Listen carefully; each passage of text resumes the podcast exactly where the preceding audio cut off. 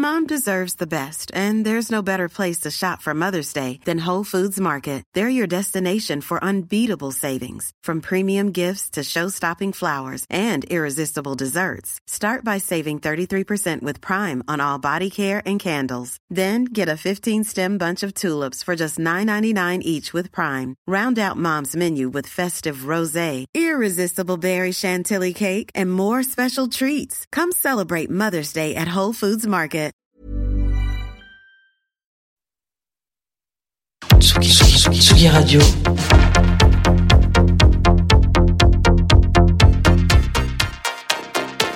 Sur la route des festivals.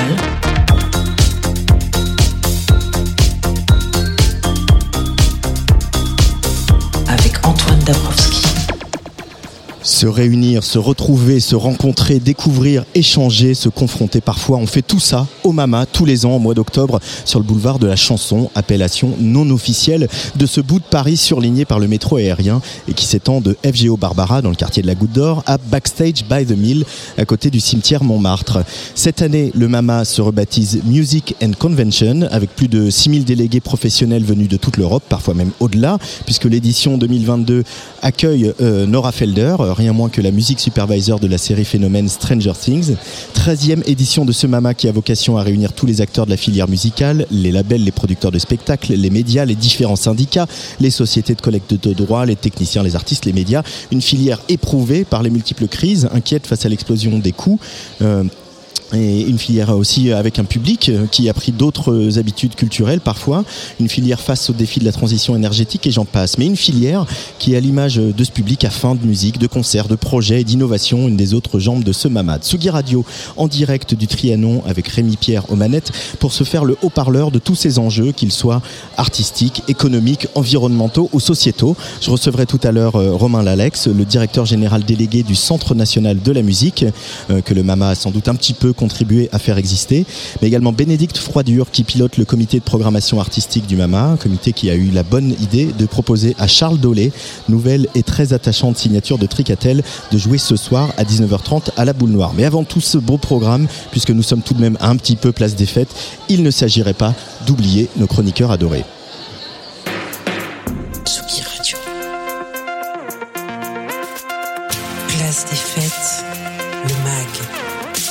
Tsugi Radio avec Antoine Dabrowski. Du Trianon, euh, boulevard de Rochechouart à Paris, à l'Italie, il n'y a qu'un pas, un pas qu'on franchit avec élégance avec notre spécialiste en musique italienne, Benoît Félix Lombard. Ciao. Ciao ragazzi, ciao ragazze. C'est la poussière et non le péché qui nous sépare du ciel, Pierre Paolo Pasolini. Et attention les oreilles, Giorgia Meloni. Sono Giorgia, sono una donna, sono una madre, sono italiana, sono cristiana, non me lo toglierete! Non me lo toglierete! Oui. Mais nous, c'est la Tsugi Radio. Donc chez nous, ça fait Je suis Diane, je suis une femme, je suis lesbienne. À 56 ans, j'ai donné naissance à mon premier enfant, je suis italienne, je suis anarchiste. Vous ne me l'enlèverez jamais, vous ne me l'enlèverez jamais. Ces mots que l'on n'a pas entendus. Et tous ceux qui résonnent encore. Ai maschi innamorati come te, quali emozioni, quante bugie, ma questa notte voglio farti le pazzie. 1987, I Maschi. Les hommes dans les arrière-salles des bars. Derrière les jukebox se cachent, mentent et s'aiment. Amoureux comme elle. Comme elle, un sourire qui masque à peine leur mélancolie. Sous le blouson de cuir, cette petite chose en plus, un cœur caressé par la nuit. Comme elle. 1987. La gauche parlementaire vit encore en Italie, mais sous le tapis gît la poussière des mouvements révolutionnaires fascistes de la décennie précédente. 1987. Il faut cette femme, originaire de Sienne, née 33 ans avant Gianna Nannini, rock jusqu'au bout des doigts. Elle a perdu deux phalanges dans une dispute contre un homme, son père, dans la pâtisserie familiale. Cette femme, donc, pour oser parler de contre-culture, de celle présente dans son premier album en 1976, sobrement intitulé Gianna Nannini, qui fait feu de tout bois pour le droit des femmes de disposer de leur corps librement. Elle le fait crûment, admirablement, seule au piano et sa voix cassée, reconnaissable entre mille. Mon corps, mon choix. Elle chante l'avortement. Deux ans plus tard, il sera légalisé en Italie.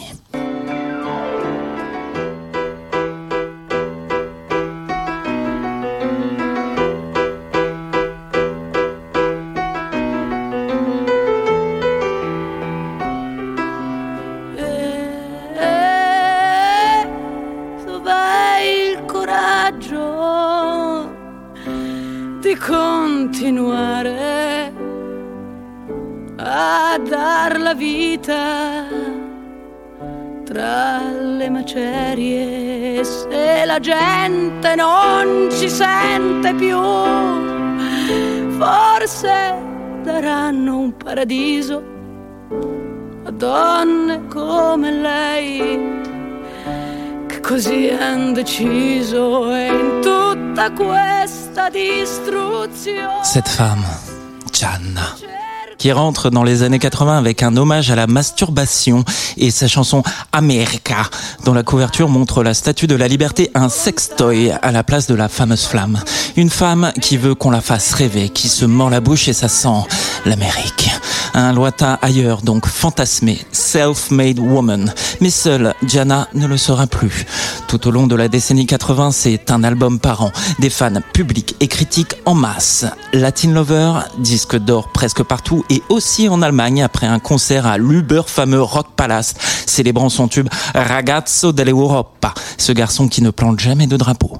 Puzzle, disque d'or presque partout et un clip, celui de la chanson Fotoromanza, réalisé par rien moins que moins que Michelangelo Antonioni. Ce sera un chant des signes pour lui. Et oui, il est malade. Il a abandonné le cinéma, il signe avec ce vidéoclip un chef-d'œuvre d'embarras. C'est excessif et excessivement kitsch cultissime. Une note d'intention pour elle. Jana est en pantalon, une casquette gavroche sur la tête, identifiée comme femme, peut-être trouble dans le genre. La Nanini provoque et polémique, mais sans perdre de vue son objectif, sa liberté, qu'elle veut belle, qu'elle sait impossible. Je ne conosco la ragione che mi spiegherà perché non voglio più salvare dalla libertà. È una forza che mi chiama sotto la città e se il cuore batte forte non si fermerà.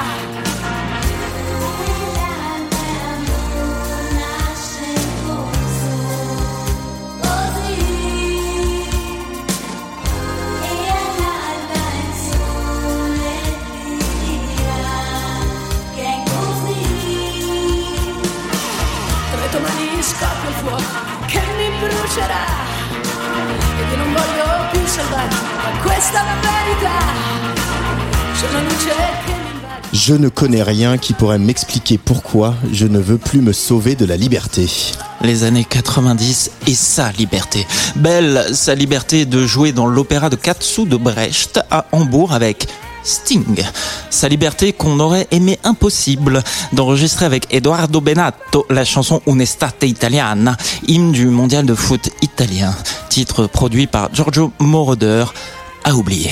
Cette liberté de faire appel aux meilleurs, notamment Alan Mulder ou David M. Allen, proches collaborateurs des Cure, pour produire ses albums. Celle de se diplômer à l'université de sa ville, Sienne, à l'unanimité du jury pour une thèse intitulée Le corps dans la voix, où elle convoque les danses et chants traditionnels des régions italiennes, ceux du Népal et Janis Joplin. Sa belle et indispensable liberté enfin d'emmerder la France. En 1994, elle occupe avec Greenpeace l'ambassade de France pour donner un concert improvisé contre la reprise des essais nucléaires en Polynésie. Elle y chante le déserteur de Boris Vian, titre qu'elle reprend dans tous ses concerts en France. Sa liberté d'emmerder, donc, appuyer là où ça fait mal et ça fait du bien.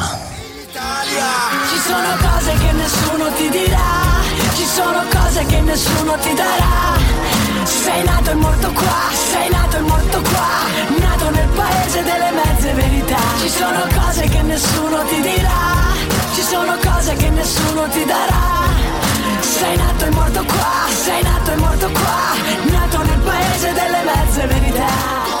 Engagée dans sa voix, son corps, Gianna Nannini travaille à rappeler aux gens leur droit de faire ce qu'ils veulent, quand et avec qui ils le veulent. Comme de quitter son pays des demi-vérités pour Londres afin que sa compagne depuis 40 ans, Carla, une autre, puisse adopter sa fille Pénélope, née en 2010. Emmerder les conventions donc et soulever le tapis pour en dégager la poussière. Un remède au post-fascisme ambiant des deux côtés des Alpes. Plus de Nanini, moins de Mélanie. Et au bout de nos doigts, cette sorte d'Amérique, notre envie d'être ce que nous voulons quand et avec qui nous le voulons. Si morde la bocca e si sente la mano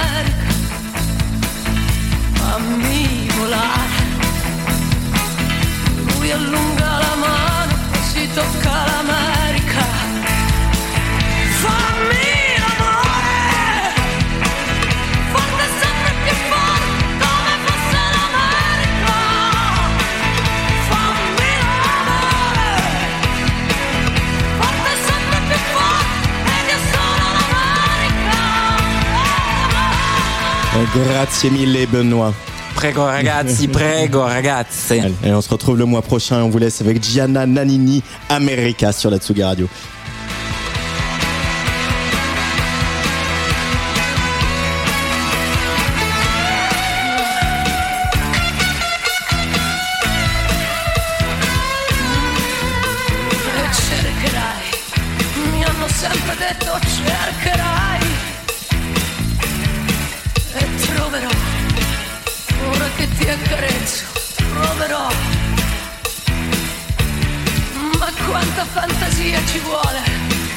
sentir sin duda.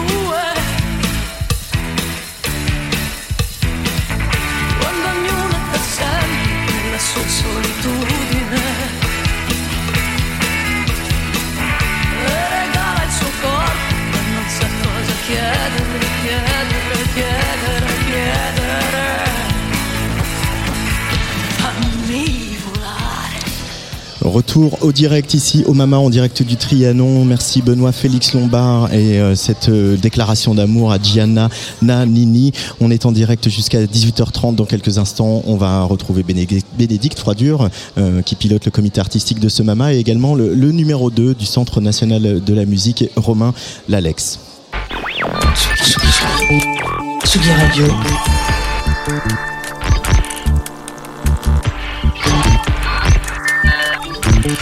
Sur la route des festivals. Avec Antoine Dabrowski. Mais dans ce MAMA euh, qui s'appelle Music and Convention, il est aussi question beaucoup d'artistes, de découvertes, de showcase. Et j'ai un artiste que j'ai déjà croisé, puisque ça fait quelques années qu'il travaille dans la musique, mais qui est nouvellement artiste. Il s'appelle Charles Dolé. Bonjour Charles.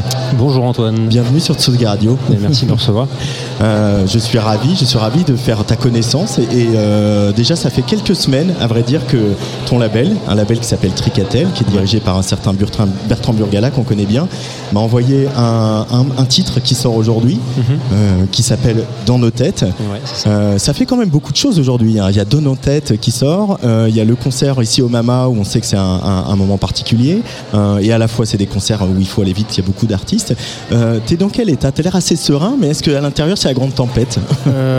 Ouais, effectivement, j'ai l'air serein comme ça, mais j'ai un petit coup de stress, hein, je vais pas te mentir. Ouais. On passe notre temps à attendre que les choses arrivent, et effectivement, il y a plein de choses qui arrivent en même temps aujourd'hui. Donc un concert au Mama en plus, qui plus est, et puis euh, ce morceau qui sort.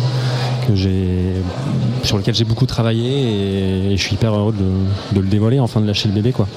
Voilà. Le, le bébé est lâché, il est rentré en playlist sur Tsuga Radio, je le dis pour Alix Ah, Ménoré bah, qui est juste derrière, qui ne m'entend pas, mais voilà, dès aujourd'hui.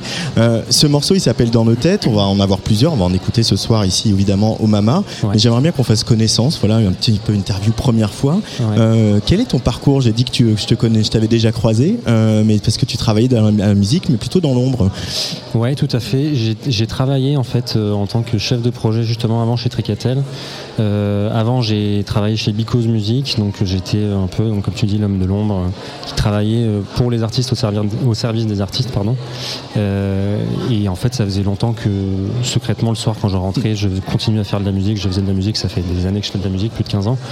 Et jusqu'au moment où je me suis dit, euh, bah, un peu avant le Covid, euh, qu'il fallait que je me lance euh, dans ma carrière, sinon je m'en voudrais en fait. Et euh, j'avais j'avais la peur de me retrouver à, à plus de 30 ans à- avec des regrets euh, de ne pas avoir fait le grand saut. Voilà. Donc sens du timing, je l'ai fait euh, euh, en plein Covid. Donc voilà, super, euh, très bonne idée.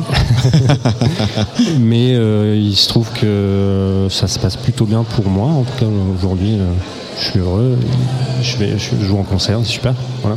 Bon, en même temps, la période du Covid, c'était aussi une période propice à, à l'introspection, au travail, à la composition. On était quand même moins sollicité. euh, Parfois, on aurait bien aimé être un peu plus sollicité. Euh, euh, Il y a eu aussi un, un basculement, parce que tu as toujours fait de la musique, tu as eu un autre projet. Ouais. Et le, le choix du français, à quel moment il y a eu un déclic de se dire, en fait, si je veux arriver à une espèce de vérité artistique chez Charles Dolé, il faut que je, m'exprime en français euh, c'est arrivé au moment où euh, je pense au contact de Tricatel justement euh, avec des artistes qu'on connaît, donc Catastrophe notamment, et puis Bertrand Burgala où le sens du texte est quand même très présent. J'ai été sensibilisé à ça et puis il y a eu une volonté aussi de faire tomber un masque en fait quand on chante en anglais. bah, Nous-mêmes, quand on chante des paroles en anglais, n'étant pas anglophone, on y croit à moitié, on sait à moitié ce qu'on raconte. Euh, très franchement, même parfois quand j'écrivais des textes, je, m'attachais plus au- à la musicalité des mots euh, plutôt qu'au sens. Euh, et le défi, ça a été effectivement de se, de se mettre à écrire en français, donc à s'attacher à cette musicalité, ce qui est parfois pas évident en fait, Ouais. parce que surtout je suis très influencé par la musique anglo- anglo-saxonne ou américaine, et d'arriver à convertir ça avec et donner du sens au texte. Voilà. Euh, et je lis aussi dans, dans ta bio, qui a quand même été ré- rédigée par notre confrère euh, Patrick Thévenin. Ouais, c'est vrai. Euh, Ouais. Donc, euh, dans, Merci à lui, au- d'ailleurs. Au, au rang des bonnes fées qui se penchent sur le berceau de l'artiste Charles Dolé, qui, euh, qui va naître un peu ce soir ici sur le boulevard de la Ouais. chanson. Que tu as été, euh, tu as fait des études d'ingé- d'ingénieur du son à l'INA GRM. Tout à fait. Euh, donc euh, le, la mec un peu hein, de du son, le- voilà là où Pierre Henry a travaillé. Jean-Michel Jarre a fait ses débuts, etc. Ouais. Et qu'est-ce qui reste d'un apprentissage qu'on a pu faire au GRM quand on justement veut faire de la pop? Est-ce que on, sait trop de choses ou au contraire donc il faut désapprendre ou au contraire tout ce que tu sais ça, ça te permet une, précis- une meilleure précision, mais une plus grande efficacité? Euh, bah, ça m'a surtout appris une technique du son, euh, de traitement du son et de la prise de son. Euh, après, euh, au GRM, avec tout le respect que j'ai pour eux, ils ont apporté énormément à la musique. Il y a ce côté, au final, enfin, j'ai l'impression que c'est une espèce de chapelle où dès qu'on parle de musique tonale ou de- de- de- je sais pas, de mélodie, tout ça, on sent qu'il y a de- les gens sont un peu réfractaires là-bas. Ouais. Et j'ai eu envie de m'extraire de ça très rapidement. C'est quelque chose qui m'énervait. D'ailleurs, en, en dernière année en Master 2, on, a- on devait rendre une pièce électroacoustique euh, de 10 minutes qu'on diffusait en multiphonie. Et, euh, et le passage que je préférais de cette pièce que j'avais composée, c'était un moment justement où il y avait de la mélodie. Et j'étais sûr que c'était eux le passage qu'ils allaient le plus détester. Et ils me l'ont effectivement dit. euh, que, que c'était le moment qui allait pas en fait. Parce qu'il y avait de la mélodie et que et enfin il y avait une lueur d'espoir en fait. Moi c'est ce que je voyais comme une lueur d'espoir parmi le chaos de bruit euh, tout ça. Voilà. mais encore une fois j'adore le GRM je crache pas dessus euh, ils ont fait énormément de bien à la musique notamment à la musique électronique et ça m'a appris vachement de choses et, et on le voit aussi dans, dans tes influences qui sont citées en tout cas dans, dans, dans, voilà, cette petite bio. Tu parles de Flying Lotus, de Ketranada, Ouais. Thundercat, Ouais. des, des- des gens qui justement arrivent à, à faire une musique qui soit hybride, qui brouille un peu les frontières, qui vient d'un endroit qui peut être expérimental, mais dont l'intention est euh, pop au sens où il y a une mélodie et où il y a une adresse publique qui est très claire. Quoi. Totalement, totalement. Euh, bah, J'en parlais justement avec Patrick Thévenin. euh, je trouve que c'est des musiques, là, les, les artistes dont, que tu cites, euh, dont on ressent pas assez les influences euh, en France parmi les artistes français. Euh, moi, j'aimerais bien entendre euh, bah, à la radio des musiques qui soient à la fois très pop et qui s'inspirent effectivement de Thundercat, euh, qui osent faire des choses à la fois un peu jazz euh, et en même temps funk euh, ou pop. euh, voilà. Je trouve qu'il y a, euh, on est parfois un peu réticent ou on a peur en France de de tenter des choses. Quand on voit des artistes comme Tyler the Creator aussi ou Solange aux États-Unis qui osent énormément et au final arrivent aussi à parler à beaucoup de gens. Quand on voit les, les concerts à guichets fermés et compagnie bon Tyler c'est quelque chose. Mais euh, on peut arriver j'ai espoir je pense qu'on peut arriver à proposer quelque chose de d'ambitieux oui un peu déroutant et en même temps rester très pop. Voilà Euh, c'est c'est tout ce qu'on aime ici à Tsugi Radio. Alors, ce qui va se passer, Charles Dolé, si tu veux bien, Ouais. c'est qu'on va rester tous les deux ensemble, mais comme euh, euh, les auditeurs pas écoutés euh, dans nos têtes, ouais ben oui on va leur faire écouter ce morceau parce qu'il Avec faut plaisir. l'écouter en entier, euh, parce qu'il y a une vraie progression. On va continuer à bavarder tous les deux. Charles Dolé sur la Tsugi Radio en direct d'une mama, ça vient de sortir, c'est tout chaud. Je ne sais pas à quoi vous pensez. Chacun pour soi, chacun dans ses pensées. On se voit tous les jours, mais on se comprend pas.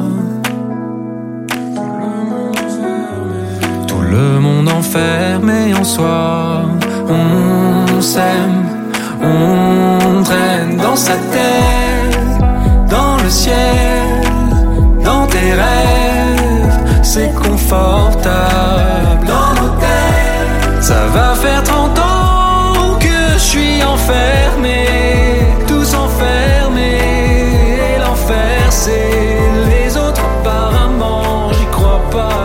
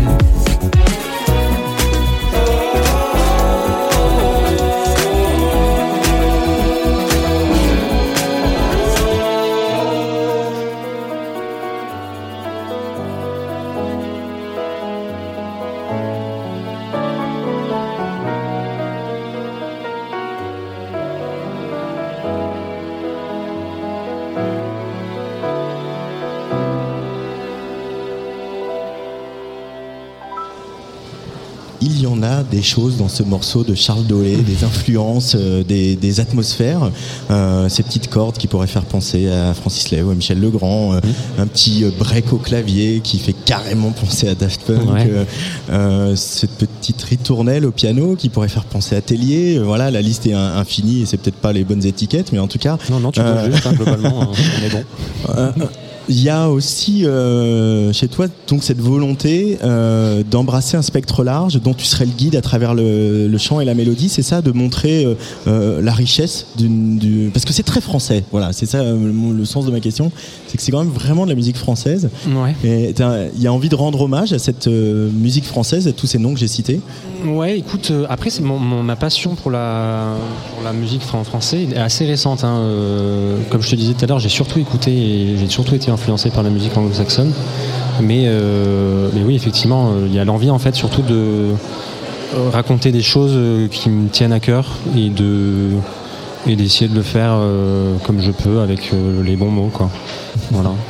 Euh, et, et- et ce plan de clavier euh, Daft Punk, là, à un moment, Ouais. là, là, là, le pont de la chanson un Mhm. peu, euh, Daft Punk, qu'est-ce qu'il représente pour, euh, pour Charles Dolé, pour euh, le, le mélomane que tu es? Euh, bah, Daft Punk, j'en parlais, c'est marrant que tu me poses cette question, j'en parlais avec un copain l'autre jour. Daft Punk, pour moi, c'est un peu le, le Tarantino de la musique, en fait. C'est genre le, le- groupe qui fait à la fois bah, un truc euh, hyper grand public et en même temps euh, dans lequel euh, des gens qui sont aficionados, aficionados pardon, de cinéma, euh, les férus de cinéma vont se retrouver aussi, quoi. Euh, sauf que je trouve que Daft Punk euh, est au-dessus de Tarantino, du coup, si on doit faire un. Genre, je, je- je respecte encore plus Daft Punk que Tarantino, même si j'aime beaucoup ses films, hein, mais voilà. Ok, Daft Punk, c'est les Tarantino de la musique. Bon, Un peu, ouais, un pour peu moi. Une petite catchphrase. Ouais, tu l'as, voilà, c'est bon. Comment c'est de travailler? Alors, tu, ça a été ton, ton patron, euh, maintenant c'est ton DA. Comment c'est de travailler avec Bertrand Burgala quand on lui apporte euh, des maquettes, des chansons, des textes, etc. Quels sont et quelle est la nature de, vos dialogues? Euh, écoute, je crois qu'il est. Je, enfin, je le trouve très à l'écoute de ses artistes, c'est pas un mythe. hein. Et il est hyper respectueux de, de l'envie de ses artistes. En général, il va toujours pousser et mettre le doigt sur ce qui va. Euh, pour après te dire, euh, souligner ce qui va un peu moins. Il m'a surtout parlé au début des structures. Il me disait, Charles, tes morceaux sont super. Euh, les fins sont souvent plus géniales que les débuts. Une manière de dire, commence plus vite tes morceaux, euh, on se fait un peu chier au début. enfin, moi, je l'ai compris comme ça au début. Euh, et du coup, euh, voilà, je rentre franc jeu dans le. Enfin, je rentre à fond dans le morceau direct maintenant. Ouais. J'essaie de penser à lui. Et c'est pas le seul en plus, en plus à m'avoir dit ça. Qui d'autre t'aurait dit ça? Deux gens pour qui je travaille en édition, par exemple, pour de la musique de librairie que je fais, euh, et qui m'ont dit Ouais, c'est cool, mais tu, tu mets trop de temps à développer. euh, va, va plus vite là. Ah oui, donc là, il y a clairement un sujet. Il y a clairement un sujet. Voilà.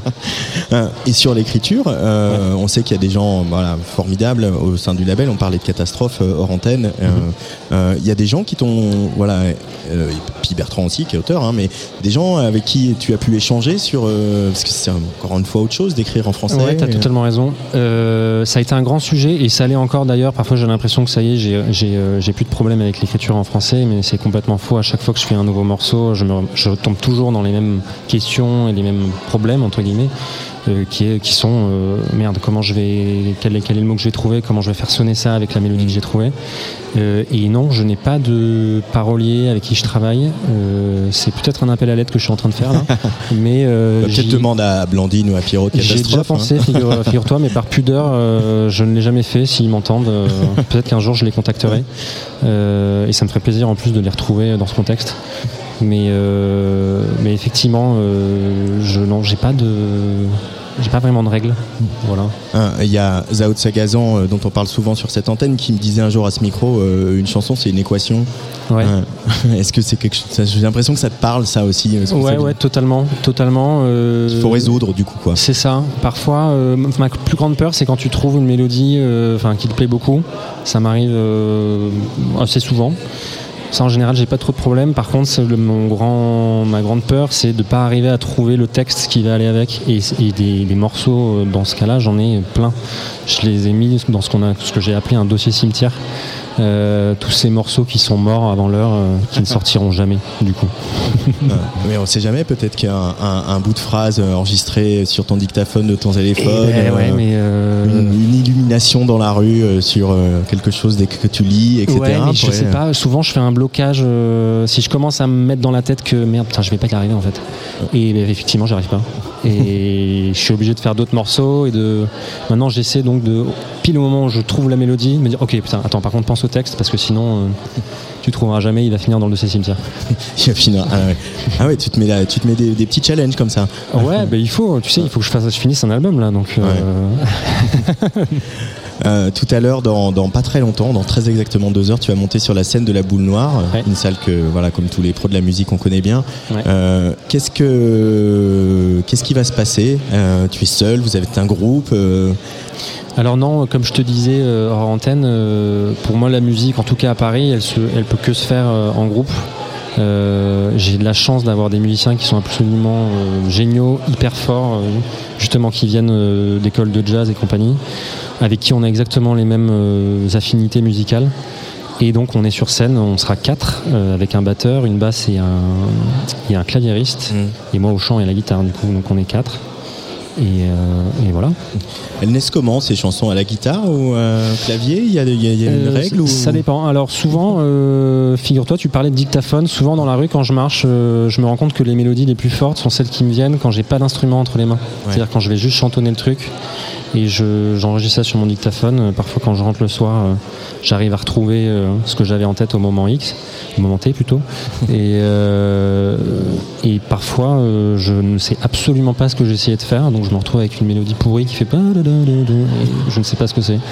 Et donc voilà, pour te répondre. Et sinon, plus, enfin souvent aussi, c'est au piano ou à la guitare, mais voilà. Mais c'est marrant, ça veut dire que les mélodies, les, les- voilà, les, les- les harmonies qui peuvent naître, etc., elles sont, si elles sont pas fixées par euh, le texte ou par un propos, euh, euh, elles peuvent disparaître comme rester en apesanteur, parce que comme tu n'arrives pas à les fixer, du coup tu les oublies. C'est Ouais, ça, peut, ça peut être ça. Ouais, euh, j'ai aussi ces fameux moments où dans la nuit, j'ai- j'ai déjà eu des mélodies qui me sont venues dans mes rêves. Ouais. Euh, et où je me suis réveillé en pleine nuit en me disant oh putain il faut absolument que j'enregistre ce truc sinon je vais l'oublier. Euh, alors j'habite avec en plus une copine euh, et c'est un peu compliqué du coup de prendre son portable en pleine nuit de faire, euh, et de chanter la mélodie. Tu vois. Donc, en, général je fais semblant d'aller me servir un verre d'eau et en fait je chante dans la cuisine. et souvent en plus je la réveille elle me dit Charles mais en fait tu étais en train de chanter un, nouveau morceau là tu peux, tu peux le faire hein, devant moi il n'y a plus de souci hein, on est, ça fait 5 ans qu'on est ensemble. Voilà bref. c'est ta première auditrice. Ouais, et j'écoute beaucoup euh, ce qu'elle me dit. Euh, quand elle me dit, là, tu. Je pense qu'elle m'a aidé à progresser, à simplifier euh, les choses. Je, pense que je viens d'assez loin, en fait, sur ça. J'avais tendance à vouloir en mettre beaucoup, à montrer que. Enfin, je sais pas, que je voulais être technique et que, j'avais des choses à dire. Et en fait, elle m'a, appris à faire simple. J'ai encore du, des progrès à faire, je pense. Mais j'écoute vachement ce qu'elle me dit dès qu'elle commence à me dire non, là, c'est trop compliqué ton truc, euh, laisse tomber. Euh, effectivement, je l'écoute. Et je dis ok. Mais c'est compliqué de faire simple. C'est très compliqué de faire simple. Effectivement. C'est le plus compliqué, je crois. Hein, mais en tout cas, ce qui est important, c'est que nous, quand on reçoit, en tout cas cette première chanson, qui est une espèce d'évidence, c'est comme si, euh, voilà, il fait partie de la famille, Charles Dolé, il a toujours Eh été ben, là. Euh, C'est- un plaisir. euh, Merci. Et si Bertrand euh, t'a mis le grappin dessus, Bertrand Burgala, voilà, on n'est pas surpris. Merci beaucoup. Merci beaucoup Charles Dolé, je vais te laisser filer parce que je crois qu'il y a Balance. Exactement. ici, il faut pas traîner au Balance, faut pas être en retard parce que Ouais. ça dure pas longtemps. Merci beaucoup et puis on va se revoir peut-être plus calmement au micro de, de Tsugi Radio dans notre studio. Avec grand plaisir. Quand l'album sera abouti. Ouais. Avec grand Euh, plaisir. Allez, le rendez-vous est pris. Euh, on va écouter une reprise que tu as faite euh, du patron. Ouais. Une reprise d'un morceau de son dernier album qui s'appelle Du haut du 33e étage. Exactement. Reprendre Bertrand Burgala, ça c'est fait. Voilà. Exactement. La suite maintenant. Merci Charles Dolé. Merci à toi. Salut.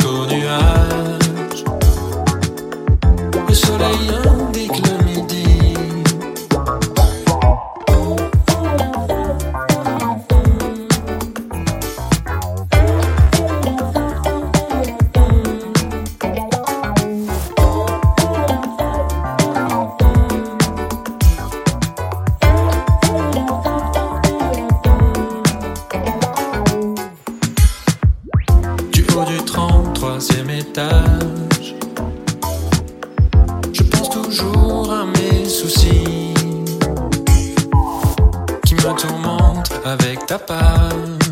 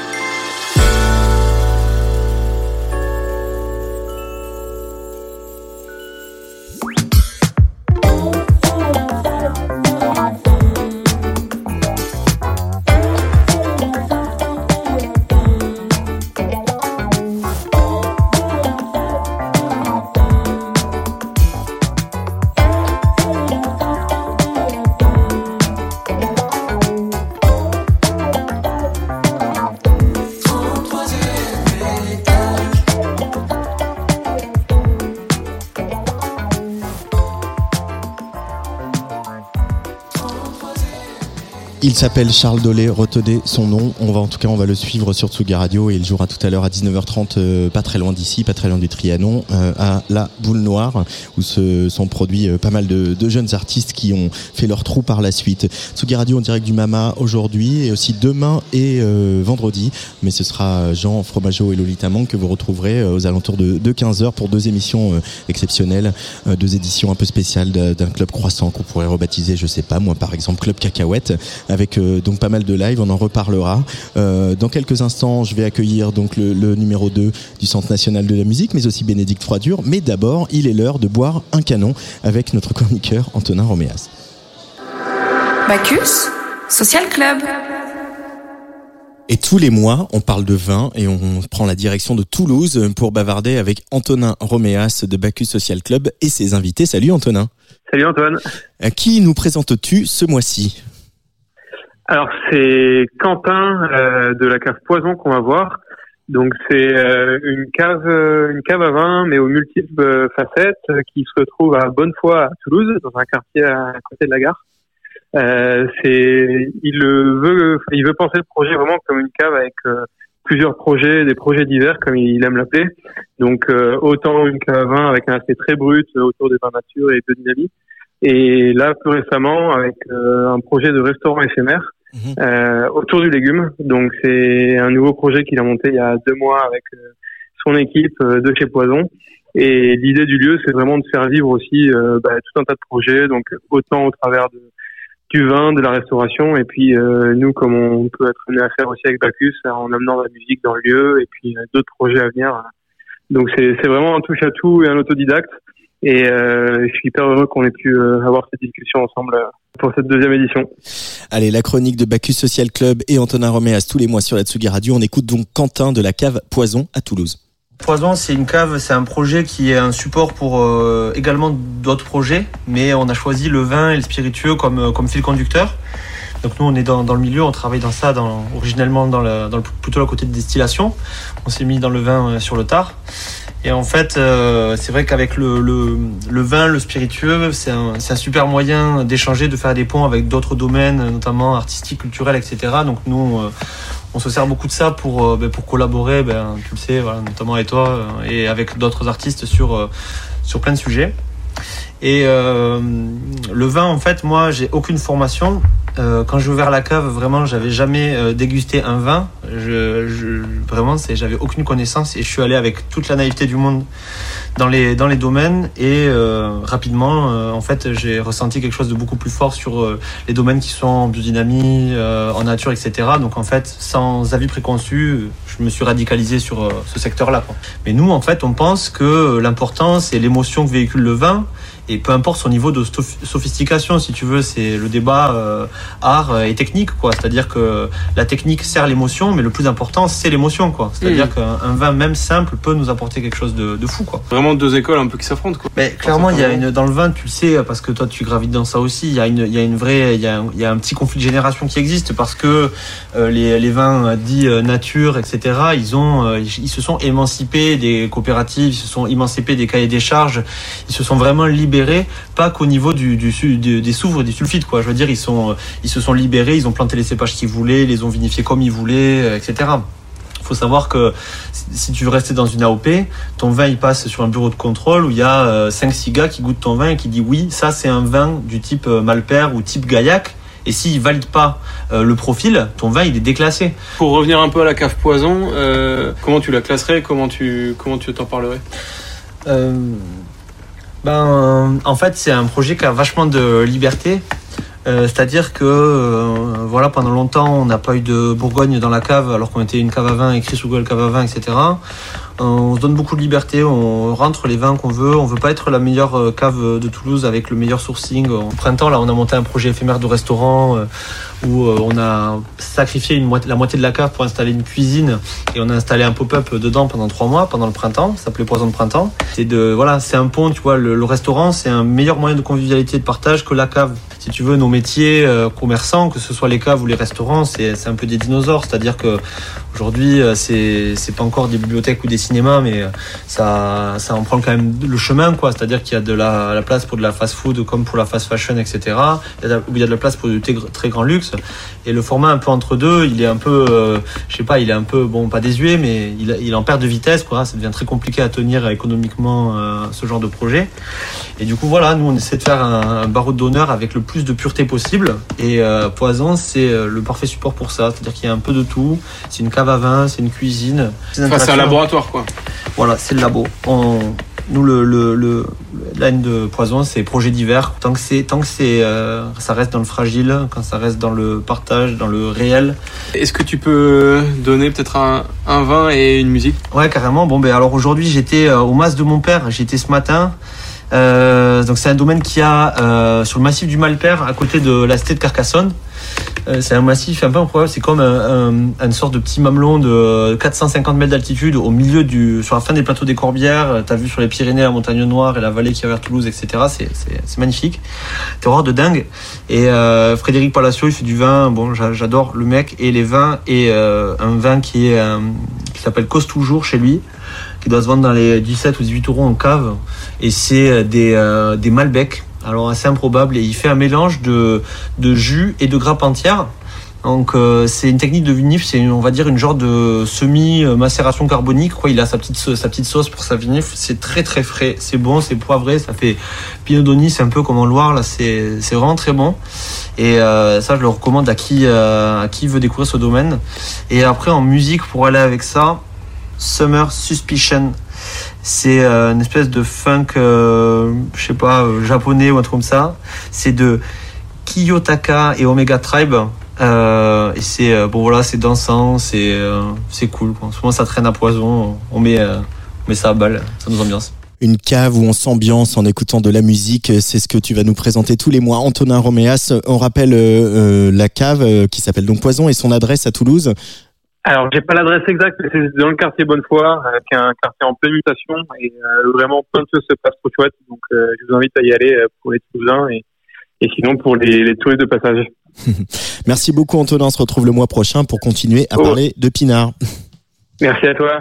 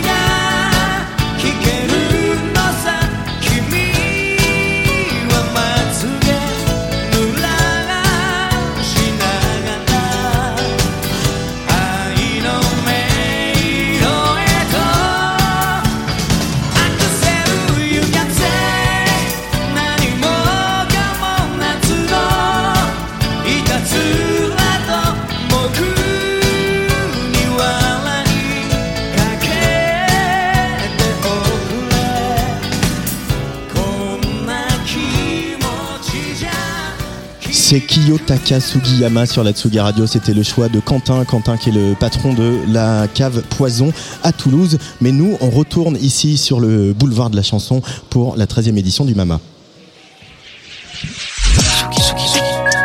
Tsugi Radio.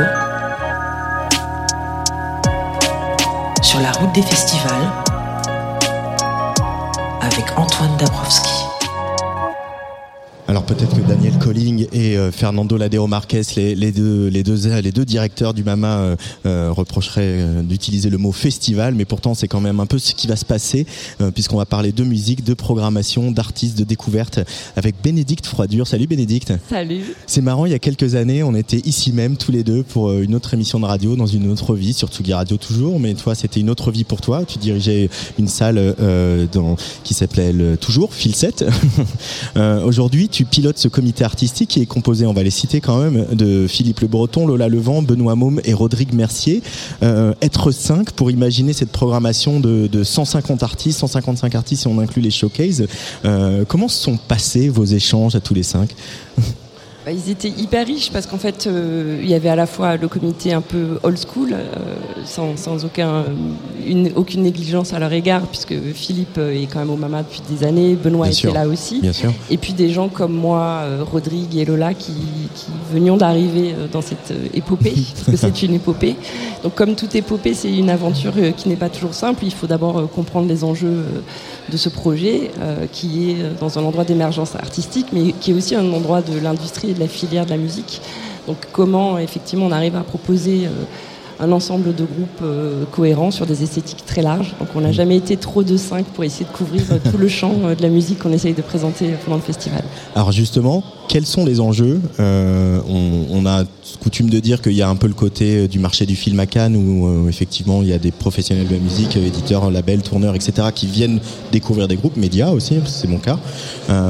Mais on imagine qu'il y a aussi d'autres enjeux quand on programme un, événement comme le MAMA, pour ne pas dire un festival. Ouais, bah, effectivement, cet endroit de la, filière, il est important parce que c'est un endroit où les, les producteurs de spectacles, les attachés de presse, les éditeurs, les maisons de disques doivent pouvoir être représentés et présenter euh, des groupes émergents.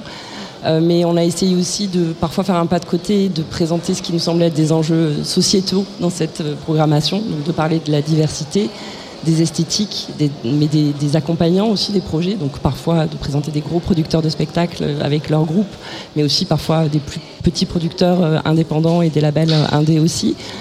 On a essayé euh, de présenter l'ensemble de ces musiques. euh, Il y a même un groupe euh, qui, avec Guillaume Poncelet euh, qui fait du néoclassique, c'est une nouveauté au Mama cette année, du métal qui n'était pas du tout métal, représenté. Et puis euh, les enjeux euh, d'égalité qui étaient hyper importants euh, pour euh, le comité artistique de dire bah en fait euh, la place des femmes aujourd'hui ça ne devrait plus être un sujet mais ça l'est toujours donc euh, effectivement de montrer des projets euh, portés par des femmes et d'inclusivité aussi c'est-à-dire de dire bah parfois on fait un peu un pas de côté euh, et on peut pro- proposer euh, des projets euh, comme le projet Astéréotypie qui joue vendredi qui est né dans, un institut médico psychologique avec voilà un vrai groupe de rock, un vrai projet artistique, mais des gens ben, qui sortent un peu des cases de, ce à quoi ressemble le comité artistique. On sait qu'en fait une programmation, on a toujours tendance à, aller dans des endroits qui sont plus faciles, qui nous ressemblent, et de dire ben, en fait euh, euh, une programmation artistique et, la musique doit aussi permettre de montrer ce qui peut être hein, parfois invisibilisé. Euh, et ça, c'est vraiment des questions qu'on s'est posées à chaque fois, de dire est-ce que c'est le bon endroit pour les groupes? Est-ce que c'est le bon moment? Et est-ce que si parfois on peut sortir de ce qui est le, guide suprême, la, qualité artistique de ces groupes, mais aussi prendre en compte les enjeux que je, je viens d'écrire. Ah, bah, je me souviens, je vais te citer de cette interview euh, euh, qu'on avait faite ensemble ici il y a quelques années, où tu disais euh, sur la question de la parité et de la représentation des femmes que quand on programme, on a des critères. Ça, ça, ça, ça doit être en être un aussi. Donc parmi tous les critères, euh, c'est évident. Euh, Qu'est-ce que c'est Tu parles du, bon moment. Euh, Qu'est-ce que c'est le bon moment pour programmer un artiste? Je sais pas. Par exemple, là, je viens de recevoir Charles Dolé, qui a travaillé à, à Tricatel et qui aujourd'hui sort son projet sur le label de Bertrand Burgala. Lui, par exemple, il va jouer tout à l'heure. On n'a qu'une chanson qui est sortie aujourd'hui même. C'est le bon moment pour lui, tu penses? Et qu'est-ce qui caractériserait ce bon moment, Bénédicte? Bah, je pense qu'il y a un endroit d'actualité euh, discographique. Ça peut être un morceau, ça peut être un EP, ça peut être un album, de dire qu'il y a une actualité pour le groupe et, et quelque chose de nouveau à présenter pendant le MAMA. C'est aussi un endroit de structuration, c'est-à-dire que on peut avoir des groupes de très grande qualité qui sont totalement émergents mais qui ne sont pas encore accompagnés. Euh, donc il, il est important que des gens et des professionnels, puisqu'on est aussi sur euh, ce marché de la filière, hein, et, Mm. et- et c'est pas euh, et c'est noble de dire ça, euh, doit pouvoir travailler pendant le MAMA, donc doit pouvoir présenter aussi ses projets, et faire du buzz autour de ses projets. Nous, l'équipe MAMA, finalement, on est on est une petite équipe. On a aussi besoin de tous, de tous ces entourages pro pour travailler autour de la présence des artistes euh, pendant le festival. Euh, alors on va peut-être rentrer un peu dans, dans le détail. Il y, a, il y a plein de jolies choses sur ces trois soirs. Euh, avant le détail, il y a aussi cette, cette physionomie du Mama qui s'organise cette année sur euh, neuf lieux, si euh, je dis bien, neuf, Ouais, lieux de concert. C'est huit lieux Ouais. avec deux scènes à la machine, donc euh, Ouais. finalement ça fait neuf euh, espaces. Ça fait neuf espaces, Euh, des espaces qui sont des espaces euh, qu'on a l'habitude de fréquenter euh, nous euh, professionnels de la musique, mais aussi le public, comme la Boule Noire, la Cigale, euh, euh, la Machine du Moulin Rouge, et puis des espaces qui sont euh, parfois plus difficiles à appréhender, qui sont plus des cafés-concerts, qui sont euh, des salles de théâtre, etc. Euh, ça, c'est une sacrée gageure aussi d'aller arriver avec euh, notre nos gros sabots des musiques actuelles dans des salles où, où euh, ils n'accueillent pas finalement ce- ces groupes-là. Euh, ces discussions avec les propriétaires, avec les programmateurs de ces endroits-là, c'est c'est un temps fort aussi de l'équipe artistique du Mama, on imagine. Ouais, Je pense que ce serait, ce serait bien de renvoyer à, à toute l'équipe historique du MAMA qui a porté ce projet pendant plus de dix ans. On embrasse Ségolène Favre-Cooper. Voilà, c'est à, elle que je pense, parce qu'en fait, il y a eu un énorme boulot fait toutes ces dernières années de relations de confiance avec ces professionnels-là. Euh, les deux théâtres, en l'occurrence, avec lesquels on travaille d'habitude, ben, on a subi des difficultés euh, qu'ils ont subi aussi d'ailleurs, puisque la programmation du théâtre de 10 heures n'a pas pu se faire, hein, puisqu'ils ont euh, un toit s'est effondré, la programmation à la Talente n'a pas pu se faire non plus, donc on a déménagé des concerts à FGO, on a déménagé des concerts au Phonomuséum, on est dans un nouveau lieu qui s'appelle le Nopi, euh, qui est place euh, Clichy, que je vous engage vraiment à aller voir, parce que c'est un très très beau jeu, très joli club. Euh, mais je pense que c'est surtout cette relation de confiance qui fait qu'on arrive à travailler avec ces gens-là, que le MAMA est quelque chose qui est attendu aussi par ces lieux. Euh, et, euh, et donc il faut faire preuve évidemment de beaucoup de pédagogie, de travail, et puis euh, on a des équipes techniques qui sont aussi là pour nous accompagner et nous dire bah, non là tu vois ta batterie dans cet espace-là, ça n'est pas possible, il faut Oh, ouais. trouver un autre, une autre typologie de groupe. Ah c'est une équation à, à multiples inconnus encore ça. hein. Ouais, c'est exactement ça. Euh, avant de rentrer dans la proc, dernière question, Bénédicte, toi, tu étais, tu venais au Mama en tant que professionnel. Euh, là, d'être dans, dans la machine, dans le, dans le tambour de la, de la, du lave-linge en mode essorage, euh, comment tu, humainement, c'est quoi comme expérience pour toi? Ça bouge beaucoup de lignes parce que moi j'étais à un autre endroit de la filière, donc euh, une intellectuellement, salle publique, euh, voilà, ouais. c'est ça, c'est un lieu qui était euh, très soutenu par les collectivités territoriales et l'État, et, euh, et là on est dans un autre endroit euh, de la filière. Euh, donc déjà c'est une très grande, euh, un très grand enthousiasme intellectuel à essayer de comprendre euh, tous ces enjeux et à les appréhender. Euh, une très grande excitation. On est une, une équipe euh, qui s'est beaucoup renouvelée au MAMA. Euh, bah, je pense que comme dans beaucoup d'endroits, le Covid a eu raison de beaucoup d'énergie. Euh, et que donc euh, on a appris tous ensemble avec cette équipe qui a pris euh, les mains en main le projet à partir du mois de janvier, février. Et on s'est serré les coudes parce qu'on n'avait pas tout l'historique, donc Mm. forcément il fallait qu'on fasse sans forcément connaître les tenants et les aboutissants, donc beaucoup de travail évidemment, mais une immense fierté. euh, j'ai voilà, j'ai commencé à assister à pas mal de showcases euh, dans l'après-midi et, euh, et de voir le résultat, de se dire bah voilà, on, a, en a chié, pardonnez-moi l'expression, ça n'a pas été facile. L'équipe de prod s'est vraiment remonté les manches, la technique aussi, la com pareil. Mais le résultat est là. On est victime de notre succès puisque les passes pro sont épuisées, les passes trois jours sont épuisées. On va continuer à vendre des tickets par soir pour les publics qui voudraient venir. Donc euh, venez, hein, ce n'est pas fermé. Mais effectivement, c'est un très très beau succès. Donc euh, ouais, grande fierté de voir les groupes sur scène. Et voilà, ce, ma- ce Mama qui est devenu vraiment un, temps fort, euh, très fort de, la saison euh, de la musique. On va pas citer les 155 noms, euh, Bénédicte, c'est pas possible. Euh, mais peut-être, voilà, est-ce que tu peux nous attirer, notre attention sur quelques projets, groupes, artistes emblématiques de tout ce qu'on vient de se dire, un peu qui, qui symbolisent un peu ce que vous avez tenté d'écrire avec cette programmation?